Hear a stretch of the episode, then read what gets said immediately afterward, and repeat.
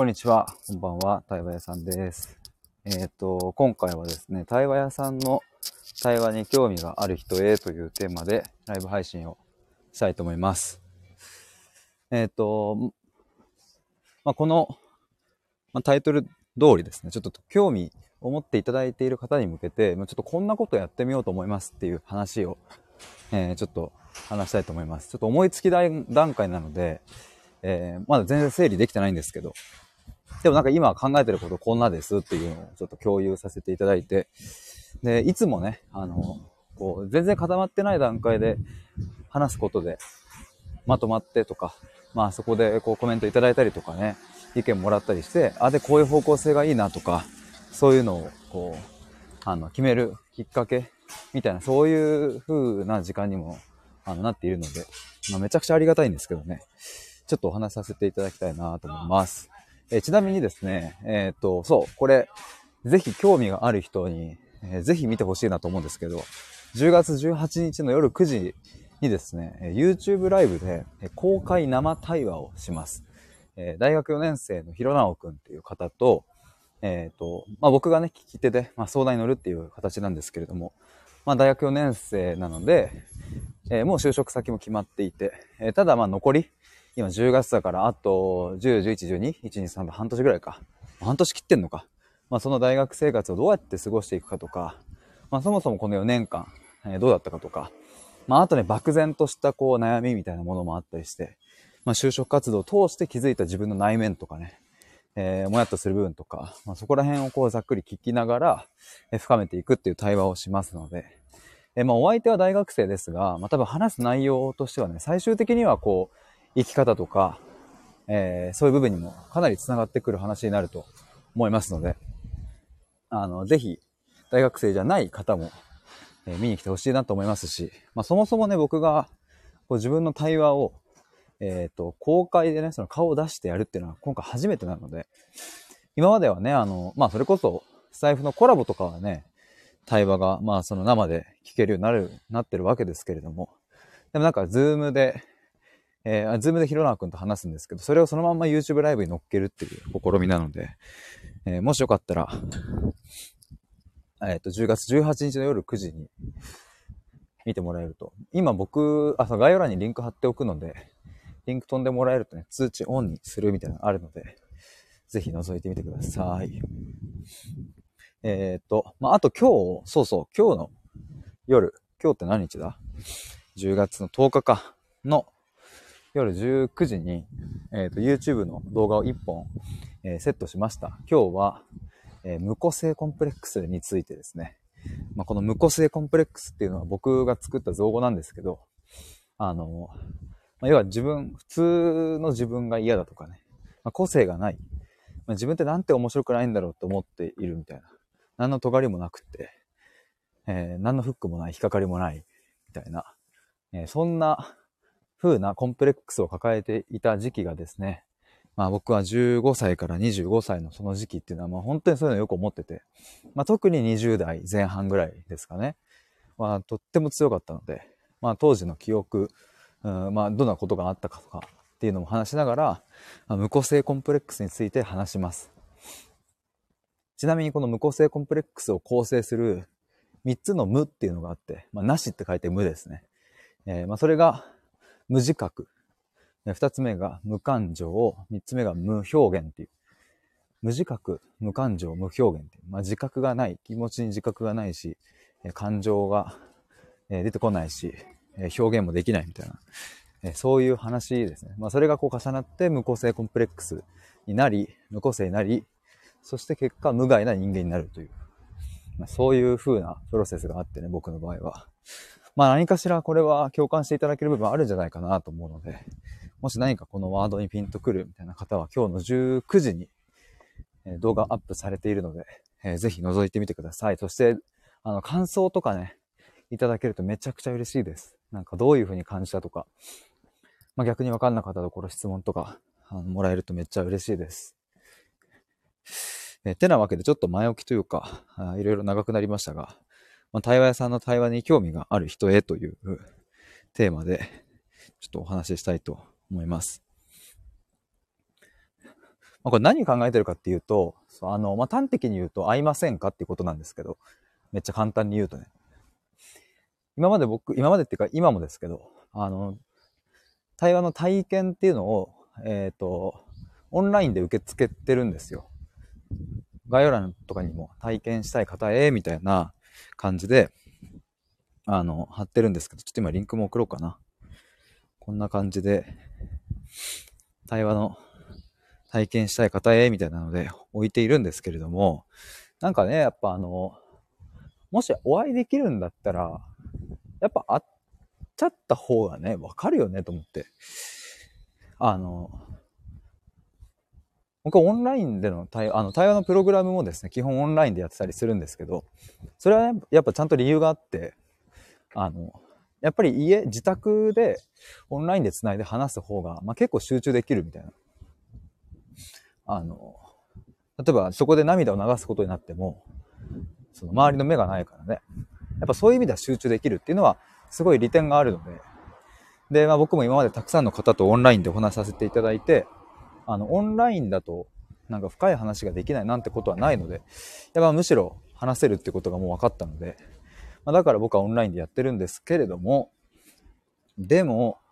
とはいえですね、やっぱり、一回会ったことがある人とオンラインで話すのと、一回もその直接会ったことがない人とオンラインで話すのだと、やっぱり感覚違うなっていうのが、まあ、これは僕自身も思うところですし、やっぱね、なんかあの、僕も別でお仕事させていただいている方がいますけれども、あの、えっ、ー、と、合宿とかね、運営をちょっと今お手伝いしてるんですけど、対話の合宿。やっぱりそこでね、あの、いざお会いした方お会いできてる方とできてない方がいて、お会いした方とこうお話できるとね、あと、やっぱ感覚は違うわけですよね。ちょっと距離感というか、そういうものは、なんだろうな、悪い意味での距離感じゃないんですけどね、これって別に。なんか会ったことがないからなんかすげえ距離遠いし嫌だなとか、そう、そういう嫌なもんじゃないんですけど、まあただ、あの、やっぱ会ってからオンラインで話せてた方が、うん、なんかいい感じの、こう、距離に縮まるなという感じもして。で、僕の対話のプログラムを受けていただいている方、まあ今、全部で、えー、今受けていただいている方も含めて全部で7人かな？いるんですけれども、えっと、皆さん全員お会いしてるのかな？基本的には最初に。1回目のところでお会いして。そうプログラムはですね、あの、対話を3ヶ月の中で10回ぐらいを繰り返していくわけですけど、まあ、ちょっと今ね、募集をかけてる最新バージョンの対話のプログラムだと6ヶ月にしたんですけど、まあまあ、あの、まあ、とりあえずその、最初にお会いして、の上で、オンラインで話していくみたいな感じにしてるんですけども、まあでもそもそもこの対話のプログラムに申し込む前段階も必要だよなと思って、最近考えててね。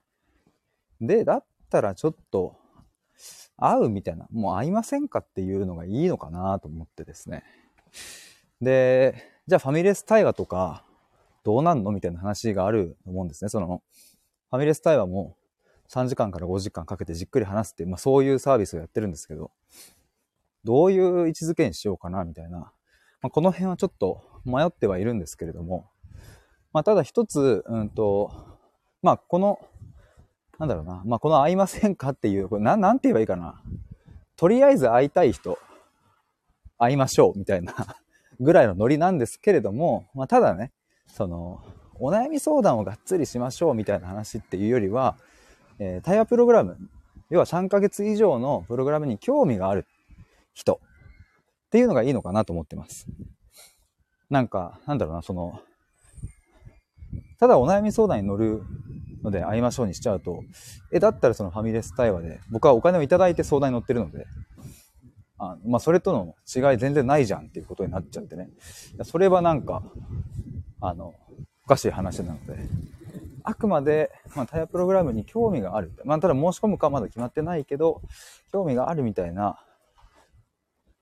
そういうのでいいのかなってちょっと思ってたりします。かもまたは、またはですね、もうん、ファミレス対話とかそういうのはもうなくしちゃって、もう対話プログラム一本にするみたいなのもありなのかなと。あ、もちゃさん、こんにちは。どうも。今ちょっと僕の対話屋さんを、の対話に興味がある人に向けてという話しておりました。もっちゃさん、対話屋さんの雰囲気を体感したい人ってイメージかなと。あ、そうそうです、そうです。今来たばかりでちょっとしか聞いてませんが、そうですね。雰囲気を体感したい人ですね。まあこれをね、でもそう、そもそも有料でやるのか無料でやるのかとか、そういうのも全然決めてないんですけど、まあ、なんか僕の今の感覚だと、なんでしょうね、なんかもう、とりあえず会いたいみたいな人、どうぞみたいな感じ。これね、対話のサービスの難しいところなんですけど、やっぱね、相談に乗るってなると、やっぱ僕もそのスイッチを入れるのと、その思考回路を使うので、あの、やっぱりそこはね、ちゃんと僕はお金をいただいてやりたいんですよ。まあ、ただじゃあ、その状態と、僕がなんかまあ、いや、プライベートに近い状態でお会いしてる状態と、多分その一見何が違うか、外見からじゃわからないっていう。なんか、顔面に貼っといたらいいのかな今、作動中ですみたいな。あ、猫さん、こんにちは。はじめましてですかね。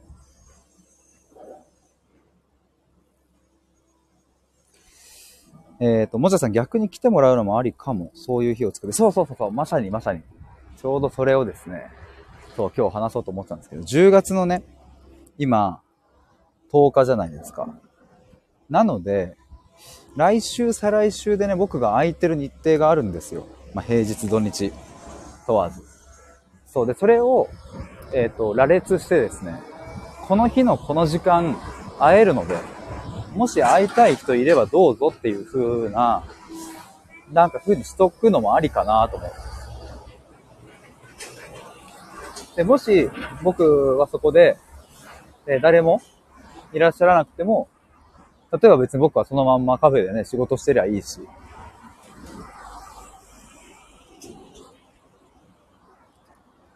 なんかね、ちょっとそれはね、そうそう、いいかなと思ってます。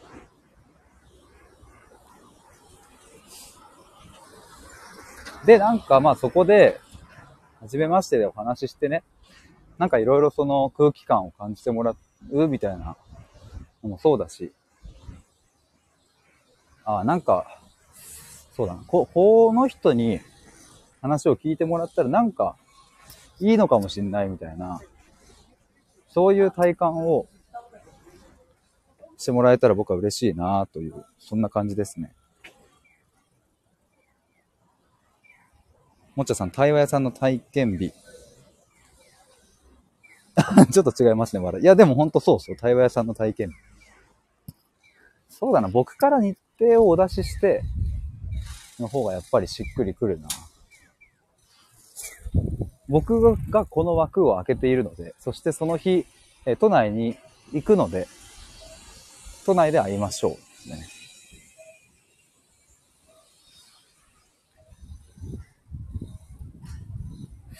今日ちょっとお知らせしちゃおうかな。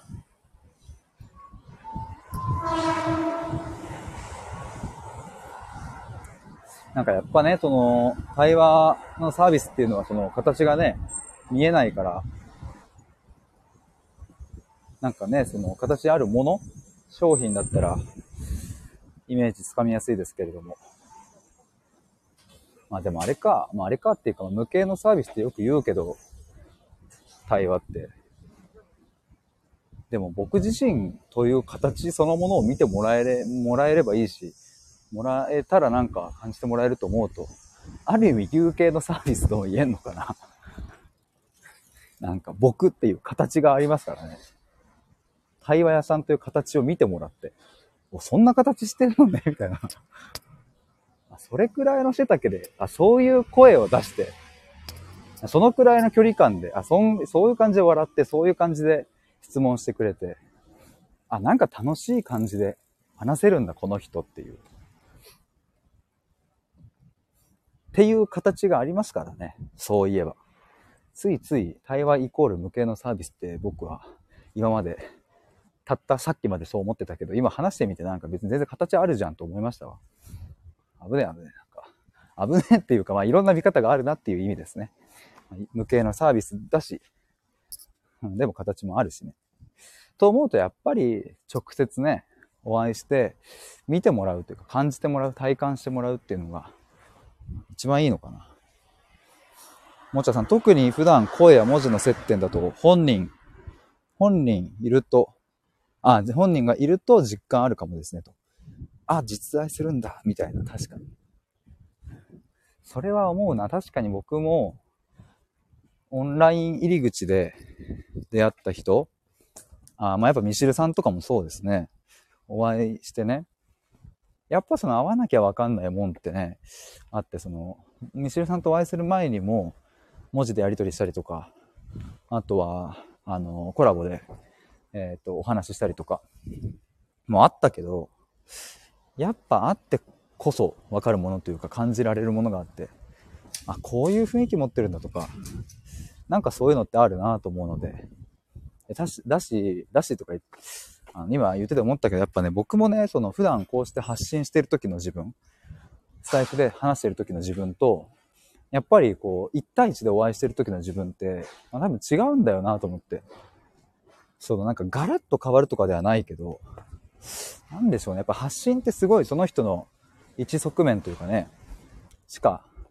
見れなかったりする。まあそういうのね、出すのがすごく上手な方もいると思うんですけど、いろんな側面をね。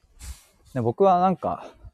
結構、まあ、特に最近はなんかこう発信するみたいなところに体重が乗ってるから、結構自分が信じてることとか、これはこう思うみたいなことばかりを言ってて、あんまりね、なんか、その、うん、普段の部分みたいなのあんまり見えないのかなと思うんですけど。だからやっぱね、会うってね、会っていただきたいなと。ミシルさんもね、確かね、僕と初めて会う前までは、なんかヒデさんってすごい、こう、なんだっけな、すごいわーって明るいみたいな感じなのかなと思ったけど、いざ会ってみるとすごいこう 緊張して、えー、挙ってるし、なんか、すごい、なんつうんだろうな。あの、安心したって言ってもらいましたね。なんかこう目を見て。あ、こういう感じなんだと思って。すごい安心した。ヒデさんと会ってすごく安心したって言ってもらえたので。やっぱなんかね、そういう普段の部分というかね。まあ、あとやっぱどうしてもね、SNS 上で話す内容ってやっぱそれはちょっと多少は選ぶしね。やっぱ二人でさ、カフェだの、ファミレスだの入って話してる時の方が、なんかまあもっとぶっちゃけトーク、ぶっちゃけ僕こう思ってますみたいな話とかも全然できるしね。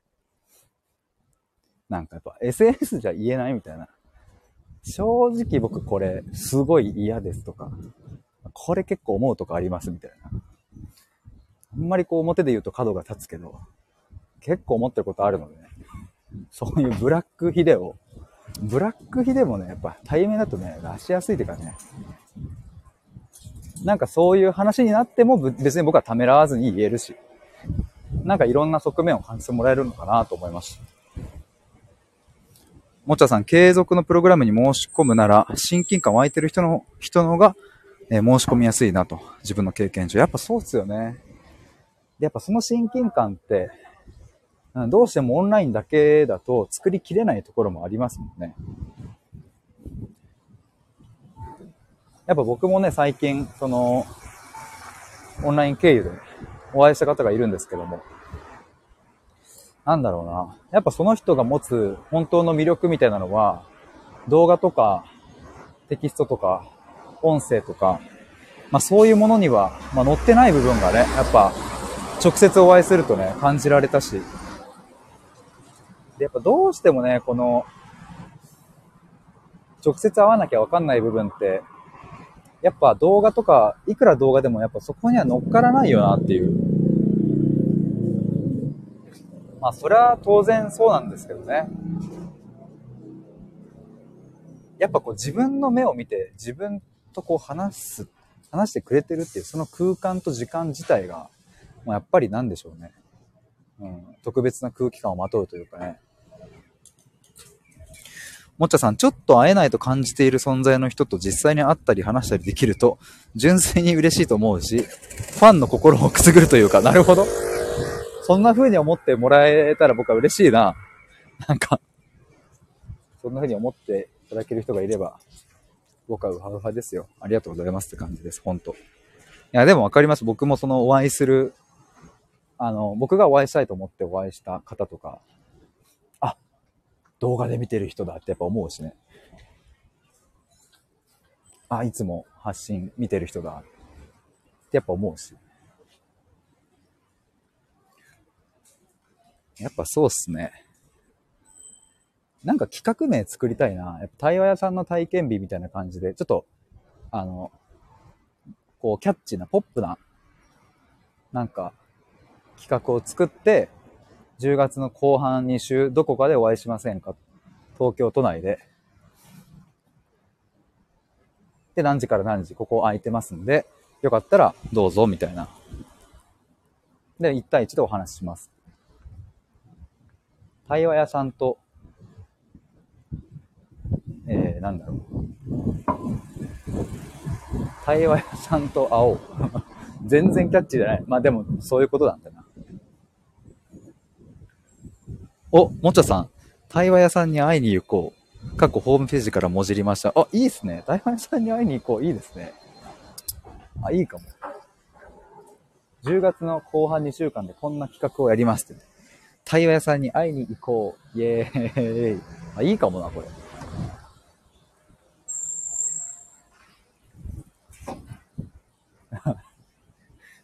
ちょっとそれ使うかもしれないです。ありがとうございます。そうだな。ちょっと今話してなんかまとまってきたな。もっちゃさん、本当の自分に会う前に対話屋さんに会いに行こう、みたいな。おお、洒落てるな。なるほど。か、もっちゃさん、すみません、ノリで書いちゃった。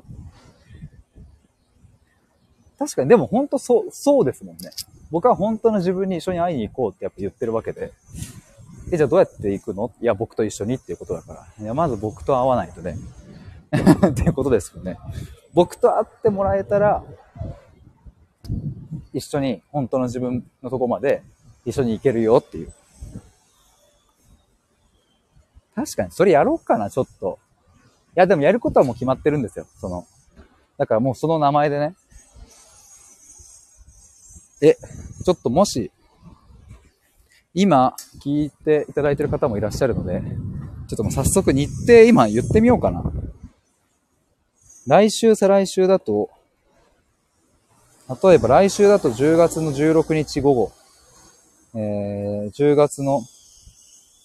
18日、あ、19日か。19日の、まあ、お昼ぐらいあと10月20日は終日空いてて、土日はね、ちょっと予定があるので、で、その翌週10月23、24、25全部空きで、27、28、29も全部空き。ここをちょっと日程候補として上げて、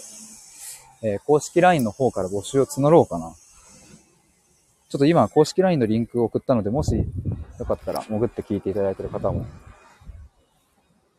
登録お願いします。え、ちょっとありだな。対話屋さんに会いに行こう企画。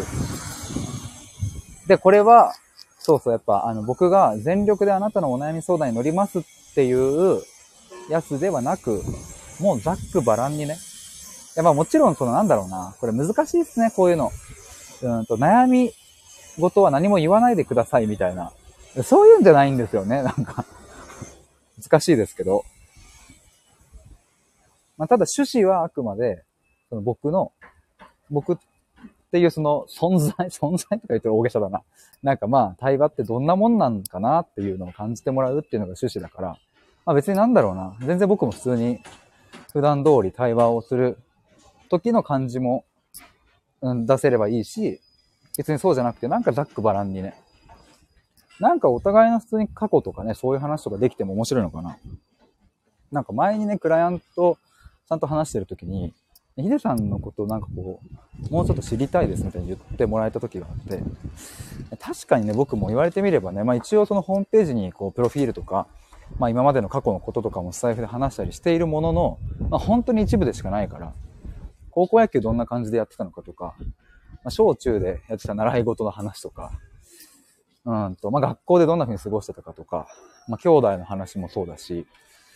うんと、まああと恋愛の話とかもね、そうかもしれないですね。あんまり言わないですね、別に。過去のね、恋愛とか。あとは、なんだろうな。うーん。まあなんか、人となりの部分かな。いろいろ話せたらいいかな。もちゃさん、どれくらいの時間想定してるんですか？うーんと、時間は、などうなんだろう。なんかノリかなってちょっと思ってるとこがあって。ノリですね。だからまあその方と話してて、あ、なんか楽しく話せたなーのタイミングで終了みたいな。じゃあそろそろみたいな。まあ僕も多分その日によってやんなきゃいけないそのいろいろ諸々の作業があったりするので、まあどんなに少なく見積もっても、まあ90分以上1時間半以上は僕は想定してますね。1時間以内でなんか40分とかで終わりってことはもうないですね。いや、だから2時間から3時間ぐらいなんかな、イメージ。2、3時間ぐらいイメージかもな。2時間ぐらい？まあちょっとこの辺はノリかな。話盛り上がっちゃったらね、盛り上がっちゃったらいいなと思いますし。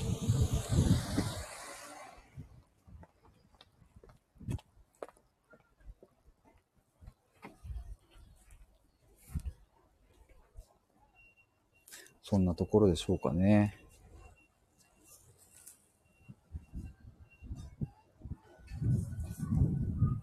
うん。やっぱ10月の後半2週間で、そんなことをちょっとやってみようと思います。ぜひ気になる方は公式 LINE チェックしておいてください。ちょっとそろそろ僕は、わあ、子供が可愛いね。作業に入りたいと思います。もんちゃさんありがとうございました。いや、めちゃくちゃいいタイミングでコメントいただきありがとうございます。ちょっとやっぱね、おかげさまでいつもこうしてね、整理させてもらえると、すぐに固まるので、ありがたいです。そして潜って聞いていただいている皆さんもありがとうございます。では、以上です。バイバーイ。ありがとうございました。